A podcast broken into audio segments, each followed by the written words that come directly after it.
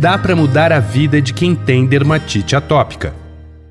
Olá, tudo bem? Você sabia que 9 entre 10 pacientes com dermatite atópica consultaram mais de um médico até conseguir receber o seu diagnóstico? Pois é, e essa jornada do paciente não é fácil. Cerca de 57% deles demoraram mais de um ano para serem atendidos. Mas afinal, o que, é a dermatite atópica? Por que, que esse diagnóstico às vezes pode ser assim tão difícil? Quais são os sinais, quais são os sintomas, os tratamentos mais modernos que existem hoje em dia? E é possível levar uma vida normal com a dermatite atópica? Bom, quem vai nos responder todas essas perguntas é a doutora Raquel Orfali, que é médica dermatologista da Sociedade Brasileira de Dermatologia e também médica assistente do Departamento de Dermatologia do Hospital das Clínicas de São Paulo. Esse podcast é uma produção do Estadão Blue Studio com o patrocínio da Sanofi. Doutora Raquel, muito obrigada por estar tá aqui com a gente hoje, por tá, é, dar o seu tempo aqui para a gente para fazer esses esclarecimentos. Eu queria começar desde o começo, né? O que, que é a dermatite atópica? Como que ela afeta a pele? O que, que as pessoas precisam ficar de olho para desconfiar que pode ser isso? Seja bem-vinda. Obrigada, Rita. É uma satisfação estar aqui com você. Bom, vamos lá. Em termos gerais, a dermatite atópica é uma doença inflamatória e crônica, tá? O que, que acontece com a pele de quem tem dermatite atópica? É uma mistura de defeito que a pessoa tem na barreira da pele, nas proteínas que compõem essa, essa barreira da pele, com um desequilíbrio do sistema imunológico. E tudo acontece em junto e ao mesmo tempo e resulta na inflamação, que é o que a gente encontra na pele. E como é que fica a pele? Então, a pele fica geralmente avermelhada, descamativa, só que o principal sintoma é a coceira, o que a gente chama de prurido e comumente conhecido por coceira, né? A coceira é realmente é, o que mais afeta as pessoas. E o que é interessante é que essa coceira, ela geralmente acontece à noite. Então, isso interfere muito com a vida das pessoas, tá? Então, além de ficar com a pele vermelha, descamativa, por causa da coceira, às vezes fica totalmente com feridas, tá? A pessoa às vezes coça dormindo, às vezes dorme bem e acorda com feridas na pele, às vezes sangrando. Então, isso é, é bastante complicado. E por que à noite? Já se sabe por que, que esse é, esse é o período mais, mais crítico dessa coceira? Sim, é, tem relação com o nosso ciclo circadiano, tá? É, e também com a produção de certas substâncias que têm a relação com a, a, a, inflamação da pele. Então, tem algumas que são produzidas à noite, principalmente. Então, se a pessoa tem um sono interrompido, isso também tem uma interferência muito grande na produção dessas citocinas e piora mais ainda a inflamação da pele. Isso tem relação com genética, por exemplo? Se eu tenho minha mãe, meu pai que tem dermatite atópica, eu tenho mais chances de ter ou não? Com certeza tem relação, tá? É assim, o que a gente sabe, o que eu sempre falo para os pacientes é assim: se um dos pais tem histórico não só de dermatite atópica, pode ser também asma ou bronquite, que é a mesma coisa, e rinite alérgica. Então, uma alergia. As três andam juntas, uhum. tá? Ah. Então, quando um dos pais tem na família histórico de uma dessas três coisas, um filho tem 50% de chance de herdar uma delas, tá? Uhum. Se tem na família do pai e da mãe, essa chance já sobe para 80%. Só que não é uma herança dominante. O que, que isso significa? Ela pula gerações. Então, vamos supor que um casal tenha seis filhos. Pode ser que um deles tenha dermatite atópica, um deles tenha rinite, um deles não tenha nada e um neto pode ter alguma coisa, tá? Então não é uma herança obrigatória e dominante. Ela é, é uma herança que existe, mas assim, você pode ter uma só dessas coisas, pode ter a infelicidade de ter as três ao mesmo tempo ou não. Em que regiões da pele, do corpo, a, a dermatite costuma aparecer? Geralmente em áreas de dobras, tá? Hum. Mas isso também depende da faixa etária. Nós temos três fases evolutivas da doença. Então, tem a fase que acontece que a gente chama de do lactente.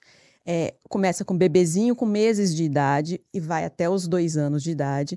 Aí tem aquela fase que é a pré-escolar, que a gente considera ali junto o início da adolescência, que é a partir dos dois, três anos de idade até o início da adolescência, e a fase do adolescente e do adulto, que começa a partir dos 12 anos, a gente já em 16 a gente já engloba junto com o adulto. Então, assim, no bebezinho, geralmente é bochecha, é o principal local, tá? Fica aquela bochechinha bem vermelhinha, é, bem é, descamativa. Cresce um pouquinho mais, começa mais para as dobras, pescoço, a dobrinha do braço, a dobrinha atrás do joelho, tá? E aí, no adulto, às vezes começa a ter lesões que poupam essas áreas e começa a dar nas áreas de extensão do braço. Então, depende da faixa etária, mas lembrando que não tem uma regra. A dermatite atópica não, não segue regras. Tem isso que a gente sabe que a maioria dos casos acometem, mas às vezes foge desses locais comuns. Por isso que às vezes o diagnóstico é tão difícil. E sempre aparece na infância ou pode aparecer só ali mais tarde na vida adulta? Pode aparecer mais tarde na vida adulta, principalmente para aqueles casos que tem a manifestação respiratória junto. Então, por exemplo, a pessoa pode ter asma grave e não ter a dermatite. Aí, quando chega no início da adolescência, essa asma melhora. E aí vem a dermatite atópica. Hum, entendeu? Entendi. E a gente é, começou aqui conversando, né? Eu falei sobre essa jornada do paciente que muitas vezes não consegue esse diagnóstico rapidamente. Por que, que isso acontece? É só o dermatologista que consegue bater o olho e dizer que é uma dermatite atópica? Nenhum médico, de repente, que encontrou com esse paciente antes consegue dar esse diagnóstico? Ou os sinais e sintomas são muito confundíveis? Por que, que essa jornada às vezes é tão longa? Eu acho que tem a ver com assim, a, que nem eu te disse, quando os sintomas são característicos, os locais de acometimento são aqueles característicos, é mais fácil. Só que às vezes muda os locais, entendeu? Às vezes muda a apresentação clínica e às vezes confunde com outras doenças. Por exemplo, pode confundir com uma alergia de contato por alguma coisa, tá? A pessoa pode ter uma, uma alergia, sei lá, a perfume, a esmalte, a qualquer. E, pode confundir. Uma outra dermatose muito comum que coça de noite, que a gente conversou sobre prurido à noite, é a escabiose, vulgarmente a sarna, tá?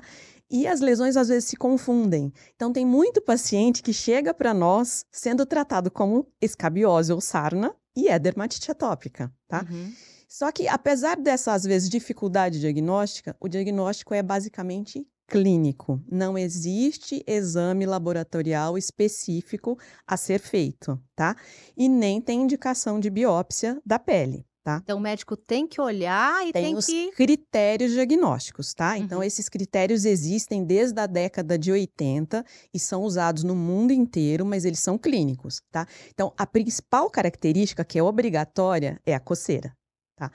Segunda característica é essa herança familiar se tem casos na família, seja de asma ou bronquite, rinite e dermatite, tá? E em terceiro lugar, a história pessoal da pessoa. Se ela tem também asma, rinite junto, essas são as características principais. E a localização própria do adulto e da criança, como a gente já conversou. Então, essas são as características principais, tem que ter essas três, tá? Uhum. Aí tem várias outras menores. Dentre os exames de sangue, um deles, que é a dosagem de uma substância que chama IgE, que é uma proteína, está dentre os critérios menores. Então não adianta achar que todo mundo tem que chegar e fazer a dosagem disso. Não, isso não vai mudar nada a história da dermatite, tá? Mas são critérios clínicos em geral. E uma vez a dermatite diagnosticada, né? Às vezes mais rapidamente, às vezes o paciente demora ali um pouquinho para conseguir esse diagnóstico. Como é que é feito esse tratamento? O tratamento é assim: eu falo que a base, 80% para o paciente ficar bem, depende dele mesmo, ele depende da adesão a esse tratamento. Porque o que, que é o defeito básico? É a pele que é seca, é a pele que não produz gordura, tá? Então, assim, infelizmente, apesar de toda a evolução de todos os medicamentos, o hidratante é necessário, tá? Uhum. Então, 80% para esse paciente ficar bem depende de passar o hidratante na hora certa. E é um hidratante específico ou é qualquer hidratante que a gente compra na farmácia, por exemplo? Depende. Isso é muito individualizado, tá? Depende do grau de ressecamento da pele dessa pessoa. Em geral, a gente dá preferência para hidratante sem perfume, porque a gente já sabe que a pessoa tem uma pele sensível, tá? Mas não existe o hidratante perfeito, tá? Não é porque um hidratante é barato e o outro hidratante é caro, ele tem que, sim, não pode pode arder na pele da pessoa, ele tem que fornecer um grau de hidratação adequado, tá? E a segunda parte é, são as pomadas à base de corticoide, tá? Então precisa ver qual a idade da pessoa, qual é a pomada mais indicada e a pessoa tem que passar no horário certo e no, durante aquele período certo. Saiu daí, se você controla a dermatite ou não, Se controla, ótimo, fica nisso. A gente espera que com o passar do tempo a pessoa consiga ficar bem só com hidratante, tá? Sem precisar passar pomada de corticoide o resto da vida. Só que se não se controla, aí você tem que pensar em outra estratégia de tratamento. Aí a gente tem outras substâncias, tá? Que podem ajudar. Então, assim, dentre outras opções de tratamento, tem as convencionais ou clássicas e tem as opções novas, que são. É, que são regulamentadas no país, digamos assim, de uma maneira, de um, de um modo mais recente, tá? Então, assim, dentre as opções clássicas, tem os imunossupressores, tá? Dentre essa classe de medicamentos que a gente chama de imunossupressores, como o próprio nome já diz, eles suprimem essa resposta imunológica desse sistema imunológico que está desequilibrado. E é assim que eles agem, tá? A substância mais antiga, mais usada, se chama ciclosporina. Ela tem, como todo remédio, seus prós e seus contras. Então, assim, ela não pode ser usada por período mais maior do que um ano, tá? Porque ela tem vários efeitos colaterais que têm que ser monitorados, principalmente o funcionamento dos rins. Mas, assim, ela pode ser usada desde criança até para o adulto, tá certo? É, só que quando vai se retirar esse remédio, ele tem que ser uma retirada muito gradual e lenta, porque senão dá um efeito rebote na dermatite, ou seja, ela pode piorar mais ainda do que estava, tá? Uhum. Mas é, ela geralmente funciona muito rápido e é tranquilo. Mas tem que ser monitorado e retirado na hora certa. Uma outra substância que também é desse, dessa linha de tratamento clássica é chamada metotrexato. O metotrexato também faz parte dessa linha dos imunossupressores ele demora um pouquinho mais para fazer efeito do que a ciclosporina, mas ele já tem o benefício de não ter esse problema de ter que ficar monitorando o rim, tá? Aí a gente tem que monitorar o fígado. Mas assim, ele pode ser usado por um tempo muito maior do que um ano, tá? Uh, saindo desses dois medicamentos, que é o que a gente mais usa aqui no Brasil, entra esses medicamentos novos que foram recentemente aprovados. Uh, que se chamam imunobiológicos, tá? Então, nós temos duas classes desses medicamentos novos. Tem os imunobiológicos e tem os que são de moléculas menores, que a gente chama de inibidores da janusquinase. Então, nós temos essa classe, essas duas classes de medicamentos, tá? Uh, dentre essas duas classes de medicamentos, o que difere entre eles é a via de aplicação. Os imunobiológicos geralmente são injetáveis, tá? E esses inibidores da janusquinase são via oral. E, e, tem as suas indicações quando a gente vai fazer opção. Se você me perguntar assim, qual que é o melhor remédio para tratar dermatite atópica? Tudo depende. Depende da faixa etária que você está ali examinando, se é criança, se é bebê, se é adulto, se é idoso, depende disso. Depende também se a pessoa tem outras doenças associadas, tá? Isso é muito importante a gente levar isso em consideração. E, e, depende do que o paciente quer, da opinião do paciente. Essa decisão ela deve ser conjunta, uma decisão comum entre o médico e o paciente, tá? Não é uma decisão unilateral. A gente tem que sempre levar em conta o que é melhor para o paciente e como é que está a gravidade da dermatite atópica dele. Tá? Geralmente, esses remédios a gente só usa para aqueles casos que a gente considera de moderados a graves. Como é que a gente avalia isso? Existem várias formas da gente analisar isso. Geralmente existem escalas com pontuação mesmo, que são usadas no mundo inteiro. E é assim que a gente determina se um paciente é moderado a grave, tá? E aí a gente faz a escolha do medicamento adequado. Então, quer dizer, é, existem pacientes que têm essa dermatite atópica é, de uma forma mais leve, Isso. que conseguem fazer tratamentos Só tópicos, é, tópicos com, Só com, com hidratante. Isso. E esses mais graves têm é, a qualidade de vida muito comprometida e por isso é necessário fazer esses tratamentos, muitas vezes até com imunobiológicos, que é essa tecnologia mais moderna? É assim, eles têm uma qualidade de vida muito prejudicada, tá? Isso interfere até com a saúde mental, tá? Tem muitos pacientes que têm distúrbios de ansiedade, de depressão, têm dificuldade em arrumar emprego ou de permanecer no emprego. Quando é criança e adolescente, tem problema do bullying na escola, porque são lesões que são em áreas visíveis e todo mundo tem aquela coisa, todo mundo tem uma opinião para dar, tem um, tem um dedo para apontar, né? Então é muito difícil uh, ah, para a família é muito difícil para o paciente, não importa se o paciente é criança ou se o paciente é adulto, a família toda está envolvida. Então, a qualidade de vida é uma coisa que a gente preza. Quando o paciente tem lesões poucas, localizadas e responde à terapêutica tópica, ótimo. É, é, é, é o ideal, né? Mas assim, a partir do momento que você vê que a pessoa está com a saúde mental prejudicada, está com, tá com vários problemas sociais, não quer mais sair de casa, não quer mais fazer nada, e a terapêutica tópica não está funcionando, é hora da gente tentar mudar alguma coisa, porque nós temos que ajudar essa pessoa. É um paciente que está ali na nossa frente. É nossa obrigação. E aí a gente propõe, a gente vê o que, que se adequa melhor para aquele paciente e para a situação de vida dele. Além desse tratamento, né, que, como a senhora disse muito bem, cada caso é um caso, cada paciente é, sofre ali uma extensão dessas lesões e tem é, sua qualidade de vida impactada de uma forma ou de outra, existem coisas que eles podem fazer fora do tratamento que podem ajudar a ter uma, é, uma melhor qualidade de vida com a dermatite atópica? É, a senhora já falou da hidratação, né? É, é base, é, é, é, muito importante que a pele desse paciente esteja sempre hidratada. Mas tem tem é, uma roupa específica que ele pode usar ou não pode, uma alimentação que pode piorar ou não pode? Como é que são as, essas outras coisas da vida do paciente? Sabe, eu esqueci de falar uma orientação básica também. É o banho. Muita gente acha que a pele está suja e que tem que tomar muitos banhos durante o dia.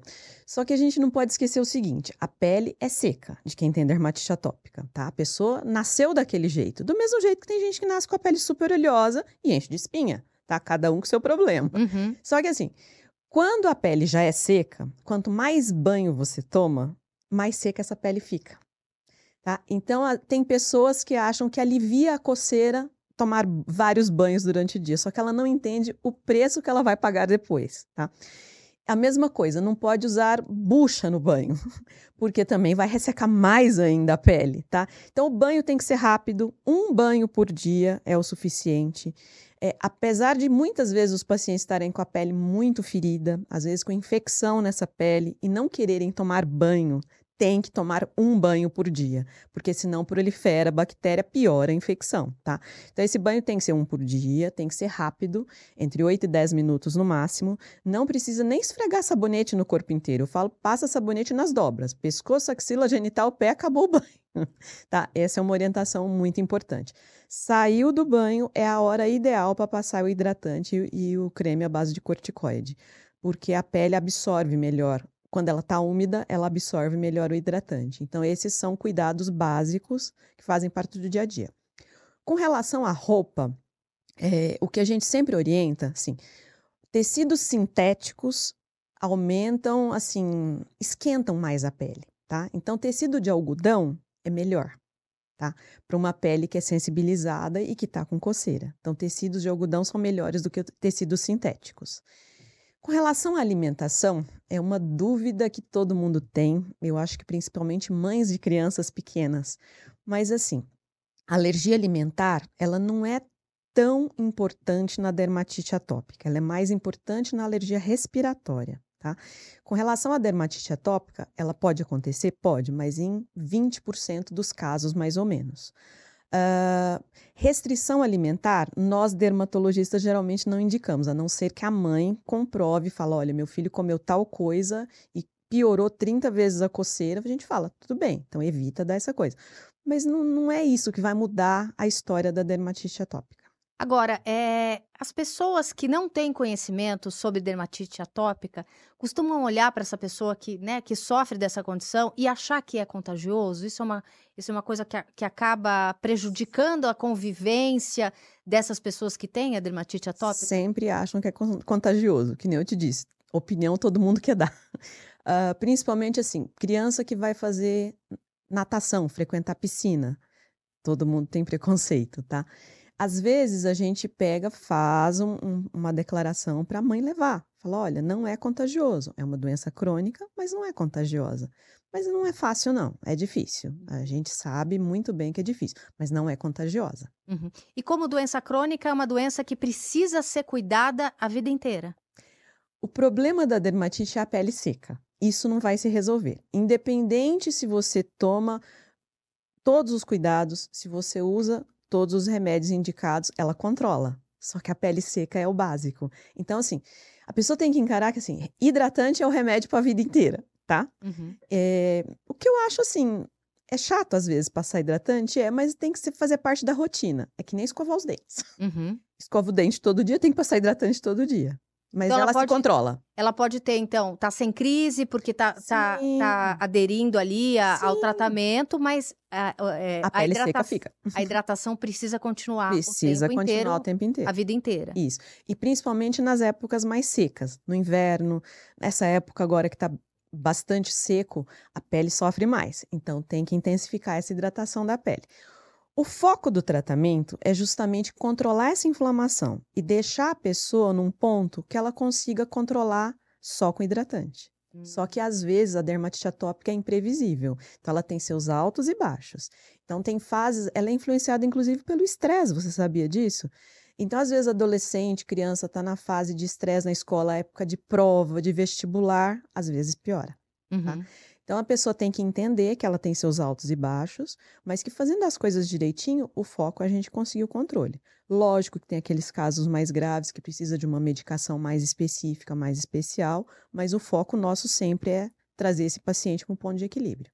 Agora, doutora, as pessoas que estão se identificando ali com esses sinais, com esses sintomas, que muitas vezes é, não conseguiram ainda um diagnóstico, né? Vem é, é, isso acontecer a, a, ali nas dobras, ou estão olhando para o bebê e estão né, identificando ali alguns sinais que, que acreditam que pode ser da dermatite atópica.